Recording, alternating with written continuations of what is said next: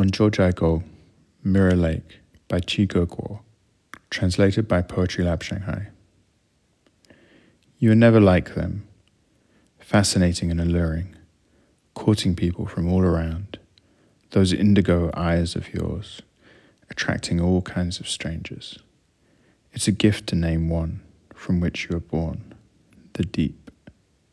Mirror, even though wrinkled by the wind, still having its chest wide open. You are too clear to bear any shadow, but birds skim across it. Maybe someday mountains crumble, the sky falls, dust fills the ravine. You slowly fade, but never disappear, still somewhere in the world.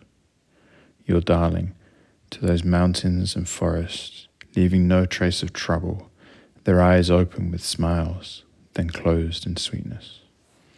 But human beings cannot, awake or asleep, they are burdened with too many convulsions. I wish to indulge in this forever, but you wave your hand, sending me back. No human being is allowed to live here.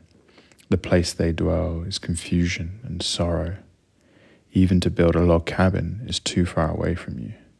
When can I return to visit? You stay silent but I already know there is an answer in your smile.